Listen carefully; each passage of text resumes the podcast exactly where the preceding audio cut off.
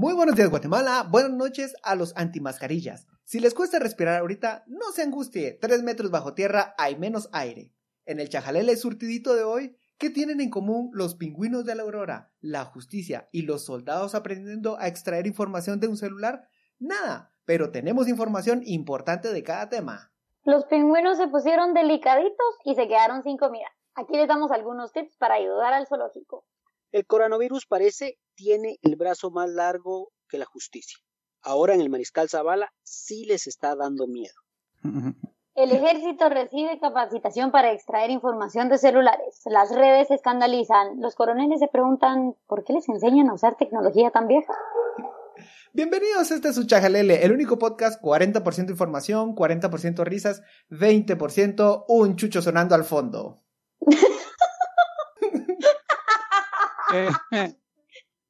Saludos desde la clandestinidad de la hacienda Chipilín, donde solo le ofrecemos hoja de la buena. De la más buena. Dale chajalele. Dale chajalele.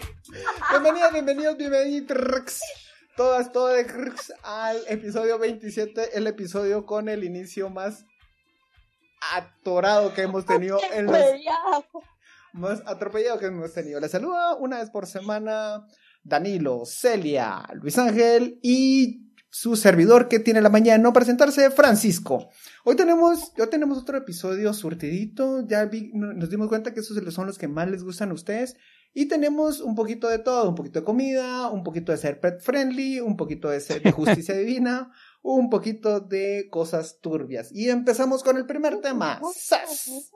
Bueno, les quiero contar que, que los pingüinitos del zoológico están teniendo, o van, o pueden tener problemas, más bien dicho, porque se les está acabando sus alimentos, que Ah. son dos tipos de peces, el capelín y el arenque, que son quienes les dan proteínas y grasas a estos animalitos tan bonitos.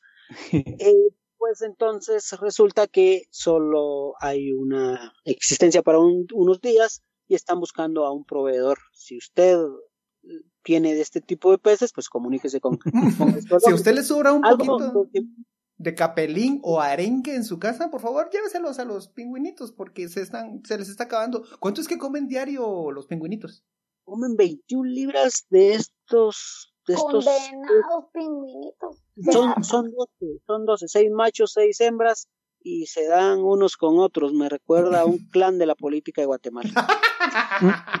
Aquí también le queremos mostrar cómo usted puede ayudar a mantener el zoológico La Aurora. Pues obviamente usted ya está enterado que no se puede ingresar en estos días, pero, y eso lo estamos haciendo de muy buena gana, un anuncio totalmente gratuito, porque creemos Por que... ahora. Por ahora, por ahorita. No, solo para ellos, porque son, porque son animales lindos, animales de los lindos. Entonces, El Congreso también hizo un anuncio. pues yo por eso dije, hice la aclaración de animales lindos. Eh, si usted desea apoyar al zoológico, hay una preventa de tours VIP. Y hay, hay tres paquetes, un VIP mixto, un VIP gilefante y un VIP reino can. El primero cuesta 125, el segundo 200 y el tercero 100 quetzales por persona. Y entonces si usted se mete a esto, si usted compra uno de estos tours, apenas a- vuelva a abrir el zoológico, usted va a poder ir en el primer paquete, va a poder alimentar a las guacamayas, a las jirafas, al elefante y visitar dormitorios de los leones, leopardos y camellos. En el otro combo le da alimentos y, que, y deja que interactúe con los animalitos, especialmente con la jirafa y el elefante. No creo que le deje, den chance de ponerse a jugar con el león. Y en el último le da un tour privado en el herpetario y contacto con reptiles como serpientes y lagartos. Esto lo estamos haciendo por si usted quiere ayudar a, pues a los animalitos que igual que nosotros nos, que nosotros nos hace falta ir a, a perrear a un bar, pues ellos están pasándola muy mal porque se están quedando sin su comidita. El zoológico debería tener paquetes Bonjour, donde uno paga como porque tener la cámara en las aulas pagaría como 24 horas de vigilancia a los bonobos para ver cómo se golpean entre ellos, cómo se tiran comida en la cara. Yo conocí gente que contrataba Skype solo por ver 24 horas a la gente que estaba encerrada en Big Brother. Entonces, tal vez usted se podría encerrar, eh, poner a ver esto. ¿no? Pero eso, eso les iba a decir, posiblemente podrían hacer un, del zoológico podrían hacer un reality show de los animalitos que tienen adentro. Entonces, por ejemplo, enseñar qué pasa cuando los pingüinitos se quedan sin su comida y empiezan a tener hambre. Pues de repente sale ahí una película o algo así, o el próximo Hannibal, no sabemos. Y luego debería ir el, la, es el- el- la fase 2 de los Tor- Turbo Yurs. O sea, la gente pide más. Entonces el Turbo Yur fase 2 es como, además de tener cámara de ver qué hacen los animales, tenés acceso a los controles para abrir jaulas. Entonces puedes, no sé, liberar algunos tigres en la jaula de los bonobos y ver qué pasa. Por diversión. Pueden hacer Jumanji en la vida real. Y hablando de... Solo por si las personas no escucharon bien, no estábamos hablando del Congreso, o sea, cuando se habló de reptiles y de serpientes y de lagartos, estamos hablando del zoológico. Sí, también se están enfermando los animalitos del Congreso, pero eso no nos importa tanto, sinceramente. Ya- El hipopótamo. Ay, qué cool es. Y hablando de jaulas, el coronavirus. Celia. Sí, bueno, vamos a hablar de otros tipos de encierros, pero igualmente encierro. Y es que esta semana co- llegó la noticia de que el ex, minis- el ex ministro de Salud, Jorge Villavicencio, falleció por estar contagiado de COVID. Básicamente, digamos, la alusión que podemos hacer aquí es que el exministro trabajó en un puente por el que no quiso pasar en su momento y al final lo pasó. Tuvo que llegar a él, lo pasó y no lo pasó muy bien, sinceramente. Y bueno, ¿por qué el exministro de Salud estaba en la cárcel? Básicamente se estaba tratando de probar que el ministro tuvo una ¿Participación? eh, red, diga- que más, sí, participación, digamos, en una red que asaltó al Ministerio de Salud, básicamente. Eh, Villavicencio había recibido ya medidas sustitutivas, pero se fugó y apareció unos meses después, eh, se volvió a entregar y esto lo hizo perder el derecho a la prisión domiciliar. Por eso es que estaba en eh, Mariscal Zavala. Y muy a lo Rosenberg, no sé si, no sé si haciéndose pasar así como que por el bueno de la película, grabó, hay, hay una grabación aparentemente según un medio de comunicación, no muy bueno por cierto, eh, que menciona que hay una grabación en la que él señala a la jueza Erika Ifan y dice que por su culpa básicamente se murió porque ella no le autorizó la salida y no le autorizó el arresto domiciliar después de haberse fugado ya una vez del arresto domiciliar. Entonces sí, ah, Pongámosle un poquito favor, más de contexto al caso de Villavicencio, exministro de Salud durante el gobierno del Partido Patriota, ligado a proceso el 2 de marzo por delitos de asociación ilícita, lavado de dinero u otros activos, fraude en forma continua, todo dentro del Ministerio de Salud que él dirigía. Eh, bueno, es- esta red la, la conformaba junto con exfuncionarios y exdiputados para cobrar dinero por proyectos de remoción y reparación de hospitales por gestiones durante el estado de calamidad por el terremoto de San Marcos y por otros eventos de construcción de hospitales con bienes del Ministerio de Salud. Esto es una nota de prensa libre. Se estima que los sobornos fueron de 50 millones. Hay un total de 118 personas involucradas en este caso. Pues de entrada queremos aclarar que pues que nos cualquier muerte nos va a parecer lamentable y es una época muy jodida para morirse sobre todo para sobre todo Mm. para sobre todo para los familiares, pero hay una, una reflexión, que hay, hay un momento en el que uno se pone a pensar qué tanto uno fue producto del otro. En defensa del señor, tampoco vamos a decir que en una gestión él hubiera arreglado el sistema de salud completo. Y se me, pero acabaron, más se de me- algo pudo haber hecho. se me acabaron los argumentos. algo raro. llama la atención es que él se haya negado a ir a un hospital público. Pues llama la atención porque obviamente él sabía el estado. Y hacíamos aquí como una analogía diciendo que esto era como que el, el ingeniero de un puente se negara a cruzar ese puente diciéndole a los demás, vayan ustedes, si no se cae, pues voy yo. Es decir, eh, no confiaba en el sistema de salud y que, como dice Francisco, él no hubiese arreglado todos los problemas, pero hubiera puesto las primeras piedras para empezar en que un sistema de salud que tan necesario es funcione. él se niega a ir a, un hospital público donde finalmente termina siendo atendido. Eh, igual creo que todos los hospitales privados están llenos, entonces eh, hubiese sido bien difícil obtener un lugar. Eh, a mí me la atención los videos que circulan en las redes, eh, donde él está inaugurando un hospital. ¿En dónde, Francisco? No me recuerdo. En Quiché, si no estoy mal, ¿no? A ver, ahorita Sí, sí. por aquí lo tengo en el Drive. Eh, y se escucha cómo, cómo la ex vicepresidenta Roxana Valdetti hace pues todo el- esto que hacen los políticos para decirle al pueblo vamos a hacer este hospital que está avalado en casi 80 millones y, y, y- y este hospital es como, como ícono porque es cobraron 17.5 millones de comisión de soborno pues y la y la, la pista para que ya se que quedaba que la empresa iba a recibir el dinero es que la propia vicepresidenta pusiera la primera piedra. Era como, como unas mafias, ¿no? Mafias italianas ahí con, dando trucos para decir ya, ya, ya soltamos parte del dinero. Interesante. Era, era el Sí, código. Todo alrededor de simbologías, ajá. De, de ahí era, eh, llamaba la atención que todos portaban un anillo como en The Irishman. La cuestión también con esto es, bueno, muchas personas eh, en redes sociales han, han dicho, bueno, ¿y qué pasó con el dinero? ¿Y a dónde se fue? Ni modo que se lo va a llevar con él ahorita que se vaya, no sabemos Solo a dónde. perdón, solo perdón. Este es Bueno. el audio de, de, de la inauguración.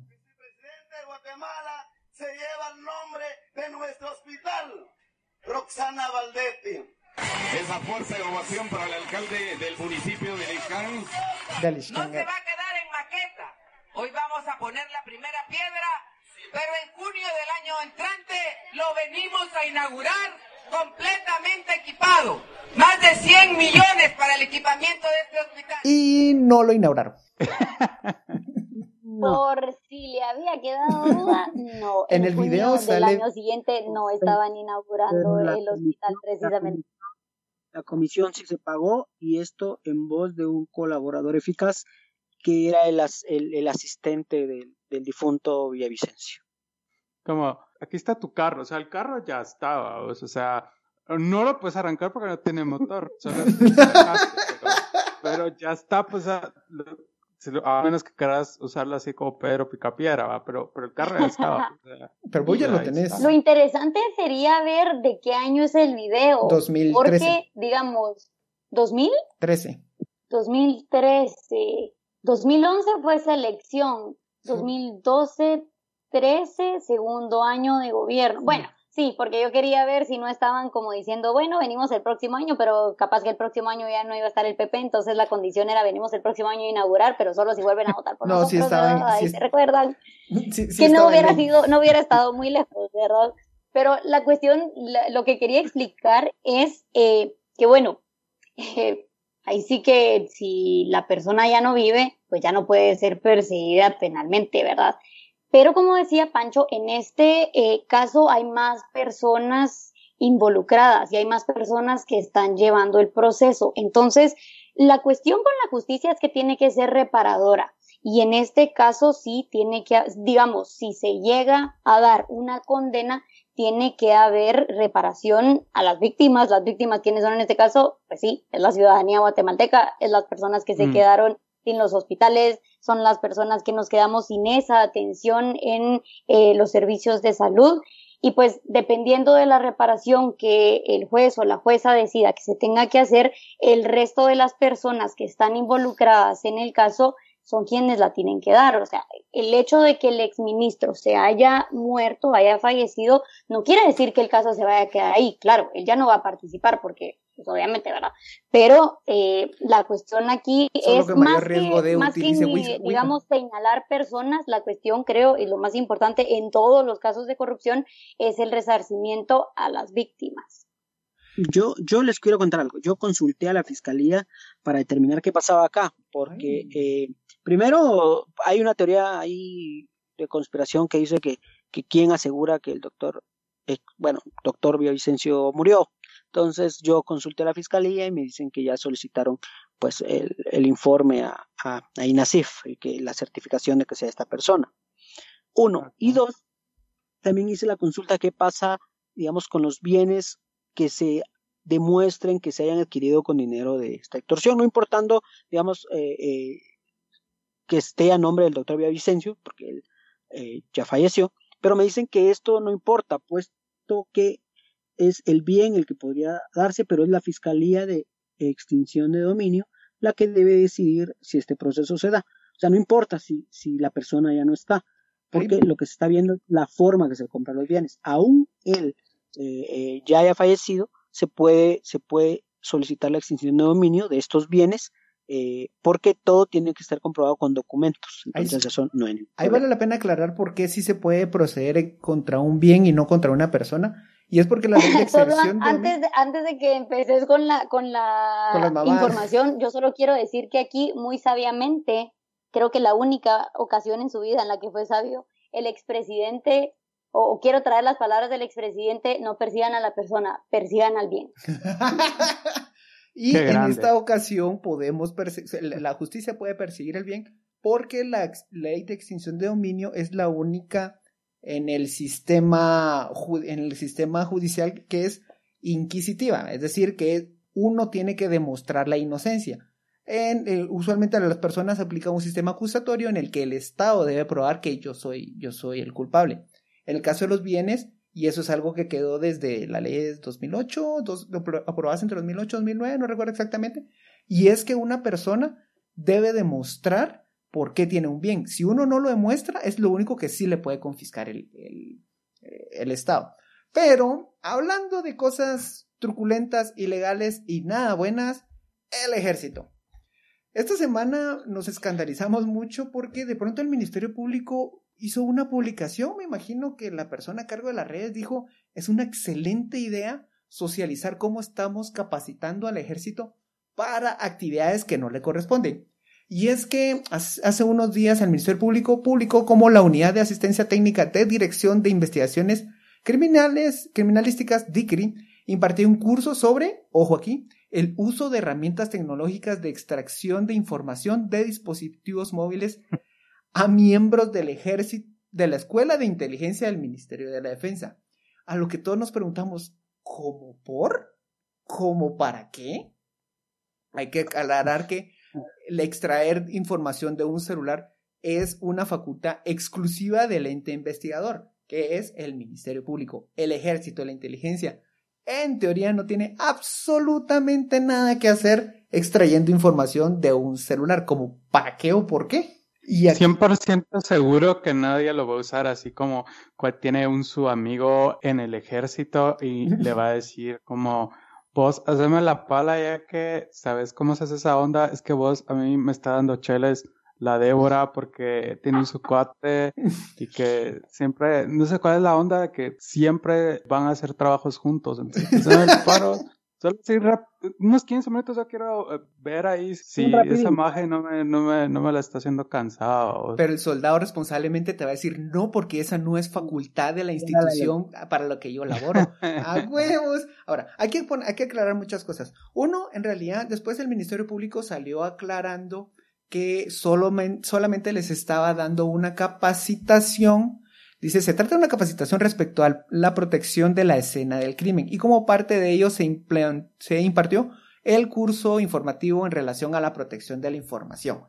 Ok, digamos que una capacitación no los iba a hacer entender ese software, que es una máquina súper carísima y que es más compleja de manejar que solo conectar y darle play. De hecho, esta, este software, esta, estas máquinas que tiene el Ministerio Público, tienen la capacidad de empezar a hacer todas las pruebas posibles, las combinaciones posibles, tanto de dígitos como de patrones, sin que el, te- el teléfono detecte que se hizo una prueba. Entonces, básicamente es una máquina que, le- prueba muchas veces hasta que da con la, con la correcta. Digamos que una capacitación está bien. Sin embargo, el ejército pues siempre tiene algunas publicaciones un tanto extrañas. Por ejemplo, si estamos hablando de que los están capacitando para manejar el escenario del crimen, encontré un tweet que me encantó.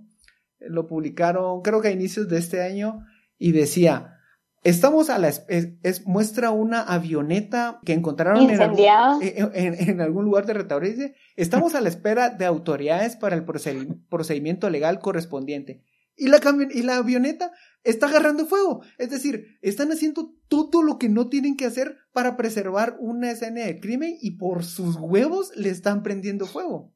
O sea, no tiene esto- sentido. esto del MP se me hace así como que, miren, les vamos a enseñar, los vamos a capacitar, o sea, de esta forma es como ustedes extraen información de un teléfono, pero ustedes no lo tienen que hacer en ningún momento. O sea, solo les vamos a enseñar para que esté dentro de sus saberes y usted lo pueda poner en su CV, entonces sea una persona más competente cuando vaya a pedir trabajo, pero usted no lo va a poner, a- o sea, usted no lo va a poner en práctica, ¿ok? Usted espera que nosotros lleguemos, aunque usted sepa cómo Yo puede sacar información de ese celular, de esa persona, pero no lo va a hacer. O sea, no lo va a hacer, va a esperar a que nosotros lleguemos, ¿ok?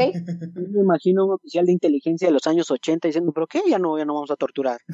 Ya no le podemos nada. Ahora todo va a ser digital, o sea, la guerra es digital, se conectan a la mainframe, es como Tron. Sí, yo siento, yo siento que eso les da demasiada pereza a los nuevos coroneles. En realidad, la capacitación del Ministerio Público al ejército debería limitarse a la siguiente frase. A ver, señores, si ven una escena de crimen, usted no toca nada. Y si se quiere tocar algo, toquese el culo. Pero si su culo es parte de la escena del crimen, tampoco se lo toque, porque eso es importante para el Ministerio Público. Fin, se acabó, todos a su casa, se acabó la controversia. Aquí todos salimos bien capacitados. El ejército en realidad no tiene la capacidad ni siquiera los instrumentos para procesar un escenario de crimen. Es decir, no tienen elementos para, res- para resguardarse ellos mismos, para no contaminar. Y al momento en que ellos ingresan, es fácil. El problema es que si ellos ingresan a una escena de crimen, pueden contaminarla. Y, en- y desde que desde ese momento rompen la cadena de custodia y desde ese momento se cae toda la acusación. Es decir, todo se va al carajo porque unas personas no capacitadas se ponen a jugar al detective para cuidar las, el- las Mira, evidencias. yo voy a defender en esta ocasión al pieza eh, Al glorioso. procedimiento, porque yo he visto demasiadas películas de terror como para saber que donde existe un crimen quedan espíritus flotando, ¿me entiendes? O sea, vibraciones que no son de este mundo y es importante prenderle fuego a todo. No querés después personas o animales o muñecos poseídos. A mí lo que me encantó de esta semana es que lo que pasa es que en realidad esta semana el ejército estuvo así on fire cuando nos, nos puso un hallazgo que nos hizo dudar mucho de la señora que nos vende las tostadas de aguacate y los sospechosos tamalitos de chipilín. ¡Sas! Tamalitos de chipilín. Sí, no hay claridad aún si es chipilín o después se dijo que era hoja de coca. Entonces tenemos aún la duda si la señora que pasa los jueves es mi dealer o es solo, solo es distribuidora de, de estas delicateces guatemaltecas. O solo es de esas personas que va a tener que empezar a dar factura por vender por ¿A internet. quién no le gusta comerse un tamalito de chepilín eh, mientras escucha cultura profética? Formado. Mire, señor, y tiene un chipinil, un, un pineapple chip chipilín. O un chipilín sativa. Los ahora son brownies, los nuevos brownies. Son los dos bravos. Mira, excelente emprendedurismo. El tamalito de chipilín es la nueva clave, ya saben, así como que, mire, tendrá tamalito de chipilín. Ah, sí, venga, ese lo tenemos acá atrás, es que pues el chipilín se tiene que conservar así en un lugar fresco y no le puede pegar el sol, entonces pase, pase por aquí, le voy a entregar su tamalito de chipilín. Im- Imagino así con esa actitud sospechosa. ¿Quiere una tostada así? ¿Quiere chipilín? ¿Qué? ¿Quiere chipilín? Ah, va. Y entonces te levanta un compartimiento secreto abajo del canasto y, te, y te- así como te llega el aroma así verde, ¿no? bueno, llegamos al final de este Suchajalele. Vamos cumpliendo con el tiempo establecido como cosa rara. Vamos a hacer un poquito menos de lo, de lo que hacemos, pero siempre es a la meta y como pocas veces la estamos cumpliendo. Y pues bueno, si ya sabe una persona que anda con mirada sospechosa vendiendo comida tradicional guatemalteca, mándale este chajalele y que nos manden unos tamalitos de chipilín. Se lo agradeceríamos mucho para pasar el estrés. Muchísimas gracias. Buenos días Guatemala. Buenas noches mundo. Adiós. Chao. Bye. Diga diosas. Dos veces. Dale, chajale.